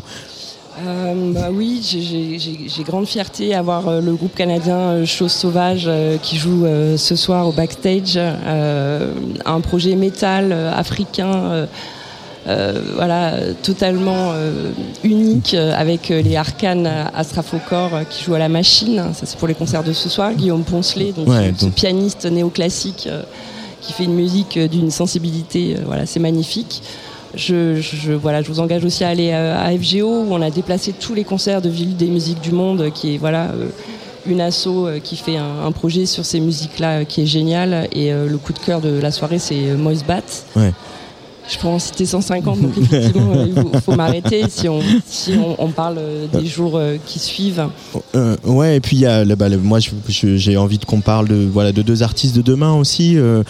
Pierre Guénard qui qui est connu puisqu'il a été dans le studio de Sugardio il y a pas longtemps pour parler de son, son roman Zéro gloire, mais aussi Pierre Guénard qui est donc la, voix de Radio Elvis et qui lance un projet solo. Donc c'est aussi le rôle du Mama d'accompagner quelqu'un comme Pierre qui est un peu identifié quand même, qui a eu tourné, qui a une carrière professionnelle et de de- d'accompagner un, nouveau chapitre de sa carrière? Je pense que l'émergence n'est pas liée à l'âge des groupes, hein, parce que sinon on ferait de l'agisme hein, et de dire que quelqu'un qui a déjà eu une carrière ne recommence pas sa carrière et ne se remet pas en jeu, ce serait euh, mépriser euh, ce renouvellement artistique qui est génial. Et donc oui, pour nous, c'est carrément euh, dans le cœur de la prog que de programmer des gens qui ont certes une petite notoriété, mais qui se challenge et qui repartent sur du- des, des nouveaux projets. Et puis surtout, voilà, Pierre, il a ce niveau d'écriture qui est unique Mm. et, euh, et qu'il fallait qu'on montre. Il y a Bagarre aussi qui revient demain. On les attend de pied ferme, euh, ceux-là. Bah, ça, ça va durer un petit moment, en plus, parce que c'est Bagarre Club euh, toute la nuit qui va évidemment euh, faire son set, mais on, a, on a filé une carte blanche à Bagarre. Ça, c'était une nouveauté aussi, de dire en fait, on voudrait aussi parfois pouvoir faire des soirées avec euh, des artistes et, et co-programmer avec eux. Donc, euh, Bagarre, euh, on a décidé de faire avec eux. Lazuli, on a fait, on fait Danista qui est une Suisse, qui est, Mm. qui est du rap suisse, et de dire bah, euh, les artistes aussi ont leur mot à dire euh, sur euh, la programmation et, ça, ça peut arriver, ça doit arriver qu'on puisse travailler main dans la main avec eux pour aussi bah, aller dans leur identité, plus loin dans leur identité. Comment on positionne justement un comité artistique de programmation que tu pilotes dans un événement comme le MAMA, dans un monde où les groupes ont quand même euh, leur quotidien, c'est de se faire tout seul, euh, beaucoup, euh, euh, de aussi d'essayer de, de communiquer sur leur projet tout seul. Euh, je- on, en parlait avec Roland, l'Alex du, du, du Centre national de la musique. Il y a, il y a 100 000 nouveaux titres par jour qui sortent sur les plateformes. Donc il y a cette illusion des plateformes, ce miroir aux alouettes, et en même temps il y a la réalité du métier qui est pas qui est pas Instagram et qui est que les chiffres de stream sur Spotify, on va pas les chercher seulement avec des stories ou des reels et, des chorés sur TikTok c'est pour ça que c'est important que ce soit encore des humains qui fassent la programmation et au-delà des algorithmes et, euh, du nombre de likes et de vues, euh, qu'on arrive à pousser des projets euh, dans lesquels on croit véritablement. Donc la place du comité artistique, elle est là, elle est de parler du sensible et le nombre de clics ne parle pas toujours du sensible. Donc c'est des humains qui font ça, c'est pour ça qu'on est encore là. Alors peut-être qu'un jour les applis feront la programmation. Je suis pas sûre d'avoir hâte euh, que ça arrive. Je, je- non, je pense que Daniel Colling a écrit avec son sang que ça sera jamais le cas au Mama, donc ça n'arrivera pas. Il y a des chances. Il y a ouais, des chances. Euh, je vais te laisser filer parce que tu as beaucoup de choses à faire là, les concerts, enfin les showcases ont eu lieu et là vraiment la soirée de concert, la première soirée de concert de cette 13e édition va démarrer. On va écouter un titre de Neira qui sera ici au micro euh, de, de Jean Fromageau et Lolita Manque demain sur Tsugi Radio. Peut-être un petit mot sur Neira, euh, sur toutes ces femmes qui euh, mixent la pop, la trap, le, le- un peu de rap et, euh, et qui en font un cocktail unique et explosif. Euh, Qu'est-ce qui vous a séduit chez elles Bah, déjà, il faut rendre à Lola euh, sa participation au comité artistique, parce que Bien c'est elle, entre autres personnes au sein du comité, qui était derrière le dénichage de Neira. Lola Levent qui a beaucoup œuvré pour la visibilité et la place des rappeuses et des femmes dans, dans l'univers du rap, leur donner accès à des médias, à des scènes, etc. Voilà, je, je fais les notes de bas de page. Eh, merci. ouais. Donc Lola elle nous a fait une shortlist qui, qui était une très très très très longue liste de programmation. Euh, et puis voilà, elle, elle a vraiment ce réseau. Ça parle de sa génération, des musiques qu'elle écoute depuis qu'elle est toute jeune. Euh, et c'est en ça qu'il était important pour moi, quand je suis arrivée au sein du comité artistique, de rajeunir aussi ce comité artistique. Pour pas qu'on soit que des blancs de plus de 40 ans au sein du comité artistique qui programment des groupes de rock qu'ils écoutent depuis les années 90, et des groupes d'électro. Euh, et, euh, et je pense que dans l'avenir, on va continuer euh, voilà, à, à travailler avec des jeunes, euh, des femmes, euh, des personnes peut-être euh, aussi racisées. J'aimerais beaucoup que le comité artistique euh, il ressemble à ce qu'on a envie de faire de la programmation, euh, cette diversité qui fait euh, la richesse de la filière. Spéciale dédicace euh, au film français. Et C'est la couverture euh, reconquête avec que des mâles blancs. Ah ouais, j'ai vu, ça. Merci beaucoup Bénédicte Froidure d'être venu à Tsugi Radio et on écoute donc Neira euh, qui euh, voilà ce single qui est sorti il y a pas longtemps qui s'appelle Théma Lago et juste après on retrouvera donc Romain Lalex du CNM.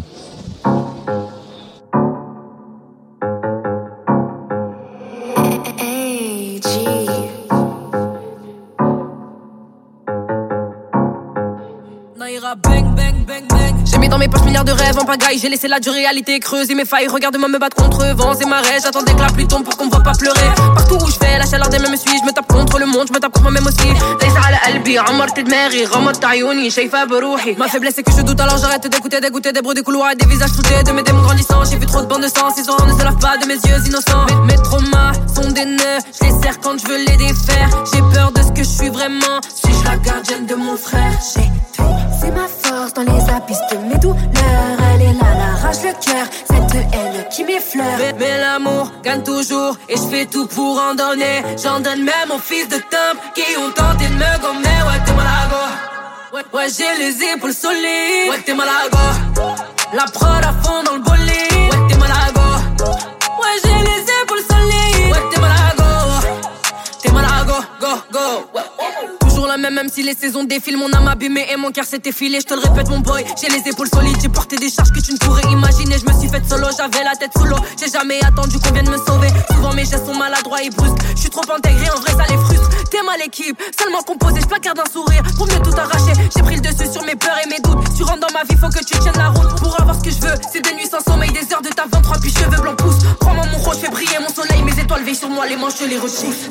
C'est ma force dans les abysses de mes douleurs. Elle est là, l'arrache le cœur. Cette haine qui m'effleure. Mais, l'amour gagne toujours. Et je fais tout pour en donner. J'en donne même aux fils de Temple qui ont tenté de me gommer. Ouais, t'es malago.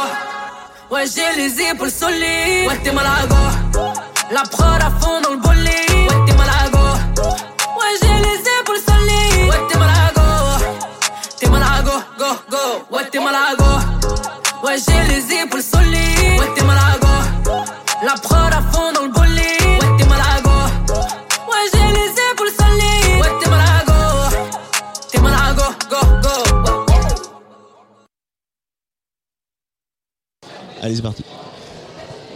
Dernier invité de cette place des fêtes en direct du Mama, ici en direct de notre euh, comptoir, de notre bar au Trianon. On n'a pas encore bu de shot, mais peut-être que l'heure euh, euh, tournant, ça va pas tarder. Je reçois donc Romain Lalex, qui est euh, le directeur général adjoint du Centre national de la musique. Bonjour Romain. Bonjour Antoine. Bienvenue sur Tsugi Radio. Euh, alors peut-être, voilà, pour tous les auditeuristes qui nous écoutent, rappeler brièvement qu'est-ce que c'est le Centre national de la musique, le CNM, qui est sur toutes nos lèvres hein, depuis euh, depuis euh, deux ans, particulièrement depuis euh, depuis la pandémie, et qui et à quoi ça sert un Centre national de la musique aujourd'hui en France? Merci de cette question, avec pla- plaisir pour y répondre. Le, le Centre national de la musique, c'est un établissement public du ministère de la Culture qui a été créé euh, le 1er janvier 2020, juste avant euh, la pandémie, juste avant la crise sanitaire, qui a été créé en réunissant cinq structures qui, euh, euh, chacune dans des, dans des périmètres bien définis, soutenaient les professionnels de la musique. Et l'établissement a été créé pour mieux accompagner, pour soutenir plus, y compris financièrement, tous les secteurs professionnels. Donc les auteurs, les compositeurs, les interprètes, les producteurs de spectacles, les producteurs de disques, jusqu'au festival, en passant vraiment par tous les métiers qui contribuent à la création, à la production, à la diffusion des, des œuvres musicales. Parce que c'est vrai que ça a été un, un combat de Daniel Colling, qui est une des, un des instigateurs de, de, de ce MAMA, de réunir une filière qui, euh, comparativement au cinéma par exemple, ou à l'édition, était plus explosée et n'avait pas de maison commune. Exactement, exactement. C'est le CNM, c'est un projet qui a plus de 40 ans. Et pendant des années, euh, la filière euh, n'a euh, n'a pas su euh, probablement se réunir suffisamment pour porter ce projet. Euh, les pouvoirs publics, de leur côté, manquaient sans doute de euh, visibilité, de compréhension des enjeux de la filière. Et donc, il a fallu tout ce temps. Il y a eu une tentative qui a failli aboutir en 2011, euh, au moment, j'allais dire, au, creux de, de la crise du disque, qui finalement a été abandonné en 2012.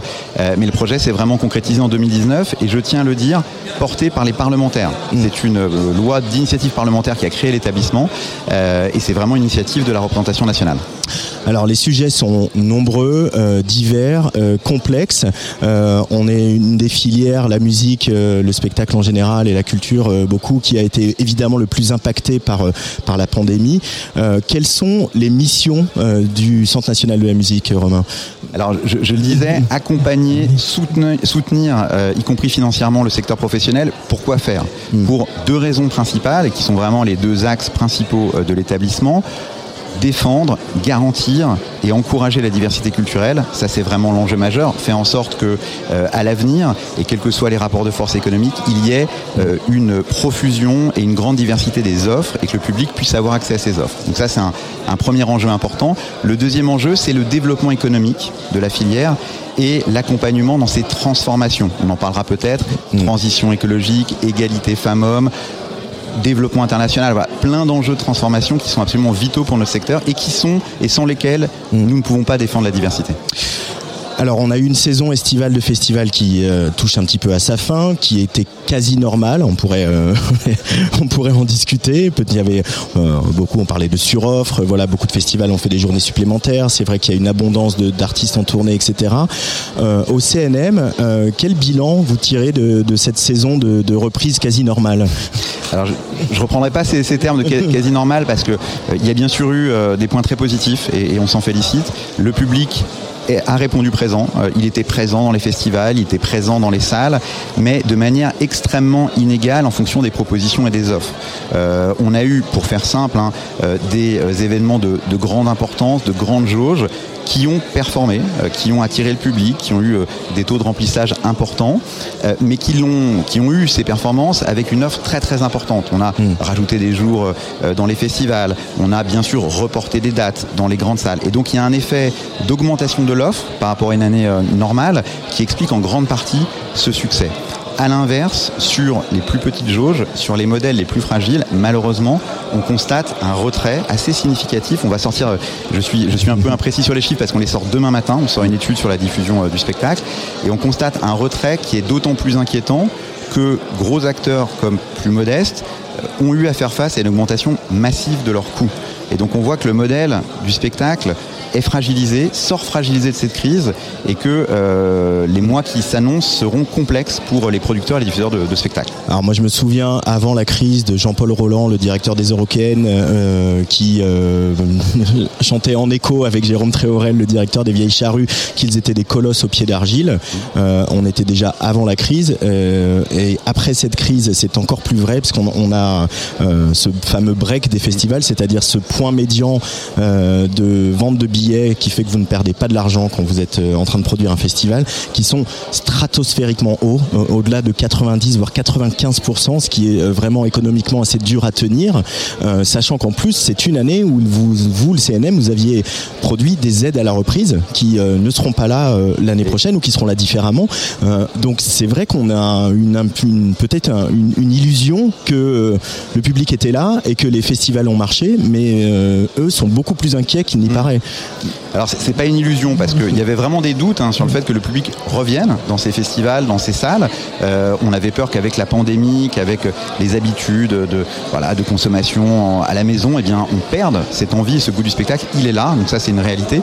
En revanche, je vous rejoins sur le modèle du spectacle et le modèle des festivals en particulier. Nous avons une grosse inquiétude. Alors le point, mort est très élevé. Il l'était déjà avant la crise hein, euh, et ça ne s'est pas amélioré. On a des festivals euh, importants qui nous parlent de, de, de déficit avec des aides publiques et en ayant rempli à 100% leur jauge. Donc on en est là, hein, c'est extrêmement compliqué. Euh, et c'est d'autant plus compliqué que des coûts vont continuer d'augmenter. On a un problème, on le sait, énergétique. euh, et donc, euh, du point de vue des charges, les choses ne vont pas s'améliorer. Donc il faut qu'on reboot, pour prendre un, un terme bien francophone, le système. Il faut qu'on s'interroge aussi sur les modèles de ces festivals du point de vue de la de l'exemplarité écologique, de, de- de l'ouverture, de l'accessibilité. Et on voit bien qu'on ne peut pas aller, en tout cas que cette surenchère de l'offre, qui a aussi euh, des impacts sur les coûts, hein, et notamment des cachets, nous emmène dans le mur. Et donc il va falloir raisonner, un peu, euh, un peu comme on a dans l'agriculture, il va falloir raisonner cette offre, il va falloir j'emploie un mot qui peut paraître un gros mot, réguler euh, cette, ce- cette diffusion du spectacle. Et le CNM est là pour pouvoir comprendre, éclairer et faire des propositions au secteur, mais aussi au pouvoir public. Votre président, qui s'appelle Jean-Philippe pardon, a dit à, à Rock en Seine lors d'une table ronde, euh, il faudrait que les artistes reviennent à un petit peu de décence. Euh, alors il y a eu plein de problématiques. Nous-mêmes, on a rencontré Tsugi Radio, par exemple, des artistes qui font ce qu'on avait dit qu'on ferait plus, c'est-à-dire des tournées qui quadrillent la France sans aucune cohérence, euh, qui ne font quasiment pas de promo dans les médias, ça c'est pour nous. Et puis aussi, bien sûr, dont euh, le prix des cachets explose, euh, ce qui s'explique aussi par les coûts. Donc c'est aussi un cercle vicieux. Mais comment on sort de ce cercle vicieux? Quelles sont les pistes que vous, vous, vous jetez? Vous allez peut-être jeter demain euh, ici dans le cadre du MAMA Alors, ce qui- est certain, c'est que euh, la musique est un écosystème. Et donc, si on souhaite que cet écosystème continue à se développer de manière vertueuse, il faut que chacun soit responsable. Ça peut pas être euh, simplement l'affaire des pouvoirs publics, simplement l'affaire des producteurs ou simplement l'affaire des artistes. Après, sur cet été, euh, il faut imaginer que c'est la première saison festivalière à peu près normal depuis la crise, euh, depuis la pandémie. Il n'est pas illogique que certains artistes euh, aient souhaité en quelque sorte rattraper plusieurs années d'inactivité, mais ils n'auraient pas pu euh, le faire s'il n'y avait pas eu cette concurrence un peu acharnée. Et donc c'est là, à mon avis, où le bas blesse et c'est là où il faut qu'on travaille. Il faut qu'on arrive à construire vraiment une offre festivalière qui soit cohérente, qui soit responsable sur le plan écologique, ça, euh, euh, voilà, c'est- fondamental, et qui puisse trouver un équilibre et qui impliquera naturellement un effort de euh, l'ensemble des parties, et y compris les artistes. Mais j'aurais tendance à dire, ne, ne- ne- ne jetons pas la responsabilité sur les artistes, Bien hein, sûr. ça, ça ne leur incombe pas du tout euh, uniquement, mais chacun d'entre nous, chacune d'entre nous doit être responsable dans, dans la période qui s'annonce et qui sera difficile. Mais oui, évidemment, la, la- la responsabilité n'incombe pas qu'aux artistes. Et d'ailleurs, hier, le festival Panorama a annoncé un changement de date, bon ça, d'accord, mais surtout a annoncé un, changement de, voilure, j'ai envie de dire, euh, en, se recentrant euh, plutôt sur euh, leur salle qui est, qui est le Sioux, dans le centre de Morlaix, en aussi euh, ayant la volonté de faire venir moins d'artistes internationaux, pas seulement pour moins faire de transport euh, euh, lointain, mais aussi pour redynamiser une scène locale et recréer du lien dans une région. Donc, voilà, ce festival qui est un festival très jeune, voilà, très orienté sur la techno, les musiques électroniques, etc. Effectivement, se redimensionne, etc. Est-ce que selon le CNM, on, doit aller vers peut-être des événements un petit peu moins grands? Voilà, on, a tous en tête le Hellfest, quoi, les 15 jours du Hellfest, et les champs rasés pour faire des parkings, et les, les, les festivaliers arrosés parce qu'il faisait trop chaud et qu'il fallait pas qu'ils tombent dans les pommes. Mais est-ce qu'il faut aller vers ça? Est-ce que c'est ça que vous pouvez inciter? Alors c'est une piste très intéressante. hein. On, a, sorti juste euh, à l'ouverture du printemps de Bourges une étude sur l'expérience spectateur et cette étude euh, révélait que le public vient avant tout dans un festival pour vivre une expérience qui repose sur le collectif, c'est-à-dire se réunir avec, euh, euh, voilà, avec, avec d'autres euh, spectateurs, etc. Le faire dans un cadre bien défini, c'est-à-dire un lieu, une culture qui, qui, qui a des conséquences aussi sur, par exemple, l'alimentation, sur ce qu'on va boire, ce qu'on va manger dans un festival, et puis la découverte, découvrir de nouveaux artistes. L'immense majorité hein, des, des publics qui viennent dans un festival ne connaissent pas les trois quarts de la programmation, ils viennent la découvrir. Et donc, affirmer une offre singulière, vraiment enraciné euh, dans un, dans un lieu, dans une approche, ça nous paraît une piste intéressante. Après, il faut être lucide, le public va aussi là où sont les artistes les plus connus, il y a une forme de schizophrénie des publics, donc il faut qu'on arrive à trouver cet équilibre, mais en tout cas ce qui est sûr c'est que les plus gros événements devront jouer le jeu de la responsabilité. On ne peut pas continuer à euh, faire fi euh, des enjeux euh, de, de, l'eau, des enjeux des transports, etc. Ça implique aussi une coordination des pouvoirs publics qui a peut-être manqué les collectivités territoriales, l'État, le CNM. Moi, il me semblerait utile que nous nous mettions autour d'une table pour parler de la question des festivals, pour parler de la question des transports des publics vers ces festivals. Voilà, il faut un engagement collectif, sinon on n'en sortira pas. Et, malheureusement, euh, je le crains, beaucoup de festivals n'en sortiront pas si on ne se saisit pas de, l'urgence de cette situation. Romain Lalex, pour euh, voilà, clôturer un peu ce chapitre de la musique live, euh, il y a eu un- le public qui retourne dans certains festivals importants, on l'a dit. Dans les salles, c'est pas aussi simple que ça. Dans les salles, qu'elles soient publiques, que ce soit des salles du réseau SMAC ou des salles subventionnées ou des salles privées, c'est pas si évident que ça. Euh, c'est un peu une question que je pose depuis euh, la réouverture à plein d'acteurs et d'actrices.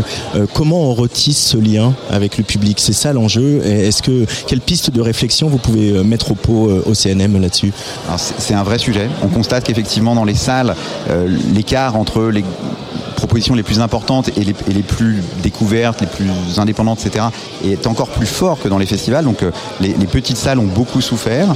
Euh, si j'avais la, la réponse à votre question, je, je crois que je ferais une boîte et puis euh, voilà, je, je- je la vendrais fort cher. Mais en, en réalité, je pense que c'est une question euh, qu'il faut qu'on aborde de manière collective. C'est-à-dire que ça n'est pas que le sujet d'ailleurs du spectacle vivant. Un projet musical s'insère dans une, dans, dans une économie, dans, un, dans, un, dans, un, dans une vie, dans un cycle de vie qui intègre le phono, qui intègre la promo, etc. Il faut qu'on s'interroge sur cette réticence d'une partie du public à revenir dans les petites salles. On a Dès, le mois de janvier 2020, avant que la crise n'arrive, on avait fait de la question de l'expérience spectateur un sujet majeur euh, au sein de l'établissement. On a mené une, étude modeste hein, qu'on a sortie euh, à Bourges euh, l'année dernière, mais l'objectif c'est d'aller plus loin. Pour rien ne vous cacher, on a mis en place un fonds de soutien aux investissements des salles de spectacle alors qui va sans doute prendre une connotation très liée à l'énergie, etc., mais qui avait aussi vocation à permettre aux salles d'offrir plus euh, aux spectateurs, en matière d'expérience numérique, Mm. en matière de- d'expérience augmentée du spectacle. Et là, je pense qu'il y a une piste qu'il faut qu'on creuse. Il y a des appels à projets, il y a le plan d'investissement d'avenir. Il faut qu'on accompagne le spectacle aussi pour monter en gamme et euh, attirer ces, ces nouveaux publics en allant les chercher là où ils sont, et y compris sur les réseaux sociaux, euh, sur les plateformes pour les faire venir dans les salles. Et sans doute qu'il y a une problématique de prix aussi euh, à, Bien sûr, mettre- bien à- sûr, à- mais à bien étudier. L'autre euh, gros dossier, euh, c'est évidemment le, le streaming et ses revenus. Euh, il y a eu une petite polémique il y a quelques jours puisque euh, il y a eu une proposition des parlementaires, notamment de, de, de la NUP, qui ont demandé une, une autre répartition euh, des revenus du streaming, donc passer euh, au user-centric. Alors déjà, c'est des notions très complexes que voilà, vous allez nous expliciter, Romain Alex. Donc, est-ce qu'il aboutirait à une perte de revenus des gros streamers, pour ne pas les nommer les, rappeurs et les, artistes de, de la scène des musiques urbaines la réalité est bien plus complexe que ça. Euh, cette euh, proposition de loi n'a pas été adoptée, elle a été rejetée, donc on ne va pas non plus complètement épiloguer là-dessus. Malgré tout, les revenus du streaming, c'est un enjeu central aujourd'hui euh, dans la filière musicale. Tout, à fait, c'est bien sûr un enjeu central. Pour bien comprendre ce qui s'est passé, je, fais deux, secondes de pédagogie, euh, puisque ce qui, est, en jeu en réalité, c'est le financement de la diversité musicale. C'est ça euh, le sujet. On a une économie, on, l'évoquait, sur le champ du spectacle, qui est confronté à un certain nombre de difficultés, mais qui a quand même des enjeux, des atouts. Et puis du côté de la musique enregistrée, on a là aussi une économie qui est en pleine croissance, en plein développement, mais qui pose question euh, quant à la diversité, quant à la capacité d'une diversité d'offres et de propositions d'exister et d'être portée sur cette économie. Et la question qui s'est posée, c'est tout simplement de savoir est-ce que le schéma de financement du CNM, tel qu'il a été inventé et imaginé en 2019, est toujours valable aujourd'hui au sortir de cette crise? Et on constate qu'il y a deux interrogations. D'abord le dimensionnement, est-ce qu'on a suffisamment de moyens pour intervenir? Et il y a consensus autour de la filière toutes les parties prenantes de la filière sont d'accord sur le fait que nous manquons, enfin qu'en tout cas le dimensionnement en 2019 n'était pas suffisant. Et la deuxième question, c'est est-ce que ce financement est équilibré? Aujourd'hui, il repose, outre les financements de l'État qui sont très importants, hein, le ministère de la Culture est monté de manière très significative au, au financement du CNM, ces financements reposent sur la contribution du seul spectacle vivant. Et c'est là où le bas blesse.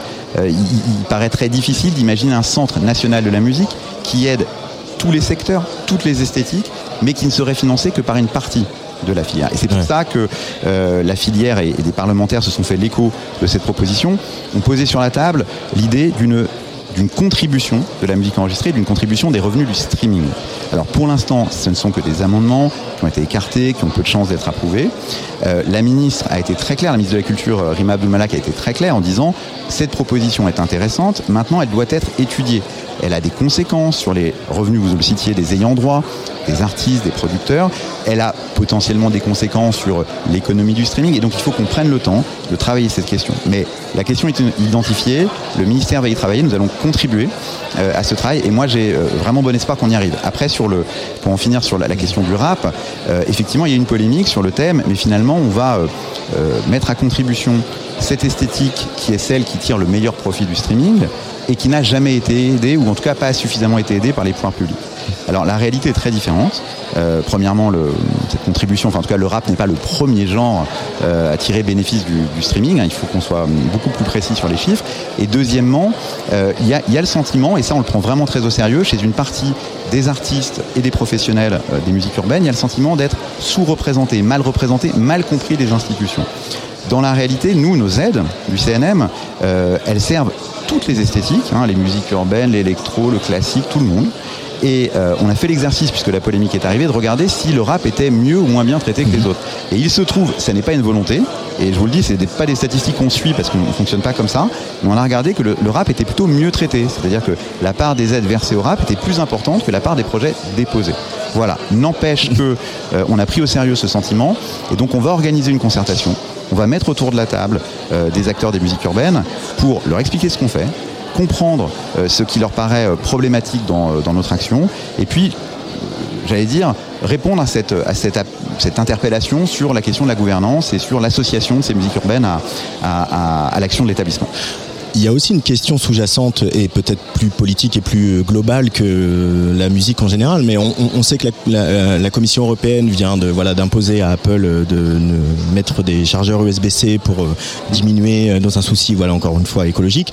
Euh, est-ce que quelle puissance euh, la filière musicale française euh, a pas face à Spotify, face à Apple, euh, face à Google qui sont donc qui abrite YouTube notamment, qui est YouTube, YouTube qui rappelons-le est le premier service de streaming musical, hein, loin devant Spotify. Quel pouvoir réel vous avez pour les, faire venir à table et trouver des solutions qui et, et surtout faire en sorte qu'ils prennent leur part dans dans la filière à laquelle ils participent? Bah, je crois qu'il ne faut pas être résigné hein, sur cette question. On, a un exemple qui est très parlant, qui est celui du cinéma euh, ou de l'audiovisuel. On n'imaginait pas il y a encore quelques années que euh, euh, les pouvoirs publics, à l'échelle nationale, mais surtout européenne, mettent en place des réglementations qui imposent des quotas de diffusion, des quotas de contribution au financement de la, de la diversité à ces plateformes. On y est arrivé. Et ce combat, été un combat européen, été un combat partagé, et été un combat euh, euh, dans lequel la France a été vraiment fer de lance. Ce qui vaut pour le cinéma et l'audiovisuel vaut aussi pour la musique. Aujourd'hui, il n'y a pas de système contraignant sur les plateformes de streaming, je, vous le dis euh, très clairement. Et il n'y a pas de système contraignant parce que euh, on n'est pas sûr que ces systèmes contraignants soient nécessaires.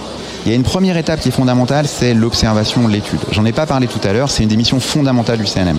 Savoir ce qui se passe sur ces plateformes, ce qui est diffusé, comment euh, les euh, algorithmes, euh, comment la recommandation fonctionne, ça c'est fondamental.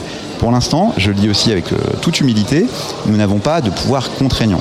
Donc nous travaillons sur la base de la concertation, de la bonne volonté. Et ça marche. On a sorti une étude, vous parlez du user-centric, sur le user-centric en faisant coopérer Spotify, Deezer et consorts. On est en train de travailler sur les manipulations des streams, les fake streams, et on travaille avec Spotify, avec Deezer. On avance. Maintenant, si jamais on constatait que ça ne fonctionnait pas et que la bonne volonté n'était pas suffisante, nous n'hésiterons pas, nous n'hésiterions pas, à recommander au pouvoir public d'en tirer les conséquences, y compris sur le plan législatif. Donc on a des moyens, ne soyons pas résignés, les plateformes ne sont pas toutes puissantes.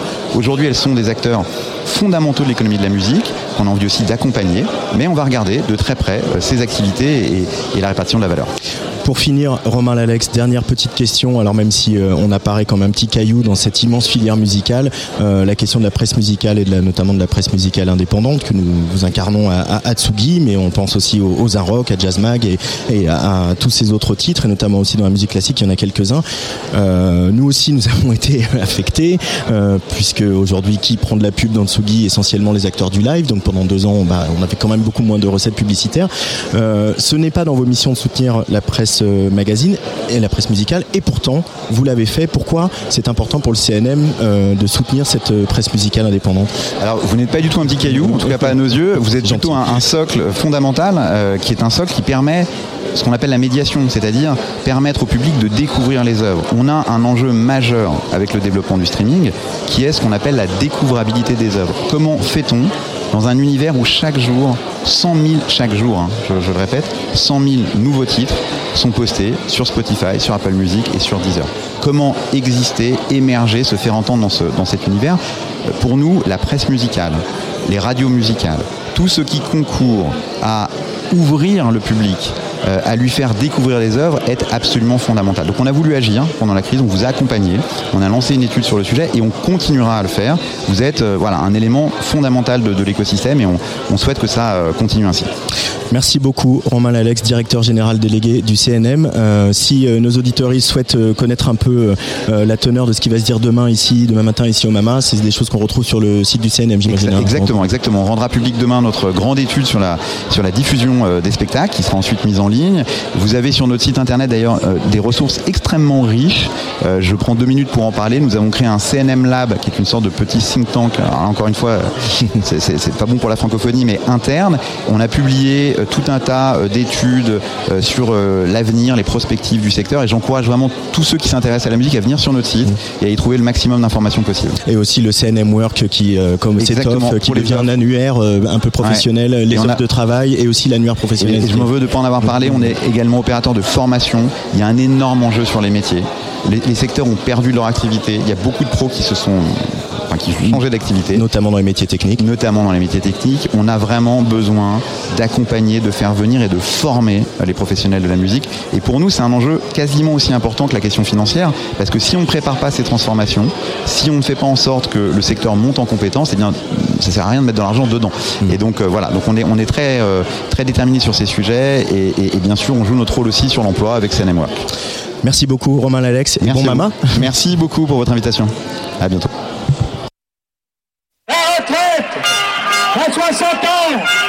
On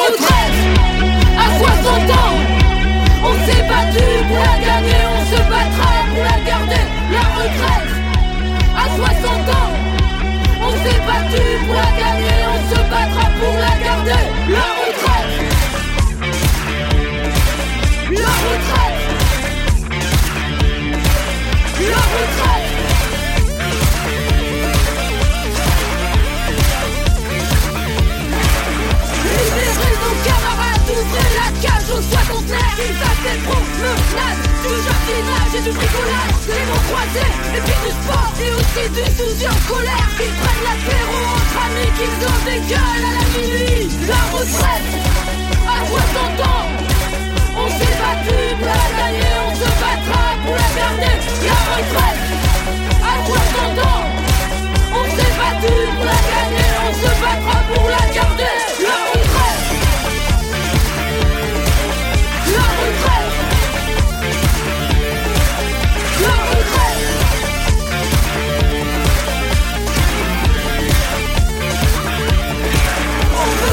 toutes les machines s'envoient en l'air dans les Qu'elles parlent fort, attaquent, nous mettent minables au crâne. Et qu'elles repassent des immeubles Qu'elles nous fassent des tartes au Ou qu'elles glandouillent le soleil Si elles ont un peu la flemme. On s'arrêtera pas là On veut entendre les cris de joie Dans les parcs en été Des libérés Les cheveux gris au vent Courant un poids vers le levant Qui fait chanter et faire des rondes réfléchir au nouveau monde La retraite à 60 ans On s'est battu pour la gagner On se battra pour la garder La retraite à 60 ans On s'est battu pour la gagner On se battra pour la garder. La retraite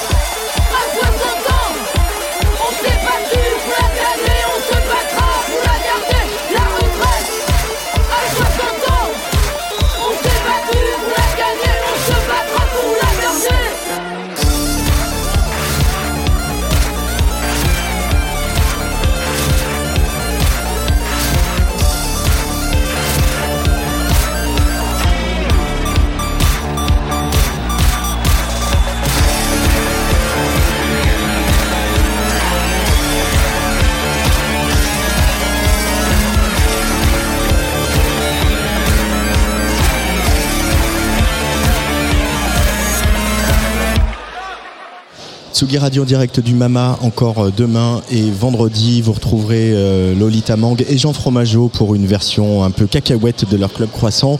Euh, demain et vendredi ça se passe aux alentours de 15h avec du live, des professionnels qui viennent traiter de sujets, tous les sujets qu'on évoque ici au Mama pour la filière musicale et puis aussi bien sûr des artistes dont Naria qui sera à leur micro demain. Ce que vous venez d'entendre, cette formidable déclaration d'amour à la retraite à 60 ans, déclaration d'amour le point levé, euh, signé Les Vulves Assassines, un des, un des nouveaux projets très excitants de cette rentrée musicale. Les Vulves Assassines joueront ici au Mama vendredi soir à 23h30 à Backstage by the Mill. Euh, voilà, il faut, si vous voulez voir les groupes, essayez de venir un peu en avance au concert hein, parce qu'il y a, y, a, y a du monde partout sur euh, ce boulevard de la chanson. Euh, moi, je vous retrouve samedi, euh, samedi pour une émission spéciale euh, du Bizarre Festival euh, dans notre parc de la Villette qu'on a avec euh, Bilal Hassani et The Juan McLean euh, et Domenico Torti en, en, en DJ set. Changement d'ambiance total. Euh, merci à Rémi Pierre qui a réalisé cette émission. Merci à Cécile Legros et Lady Mathieu, Soria Loum, l'équipe euh, presse euh, du Mama. Puis merci à toutes les, toutes les équipes du Mama. Euh, très très bonne soirée sur la Tsugi Radio. Ciao. Tsugi Radio.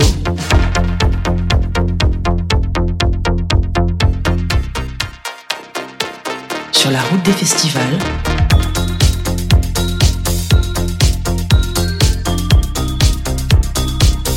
Avec Antoine Dabrowski.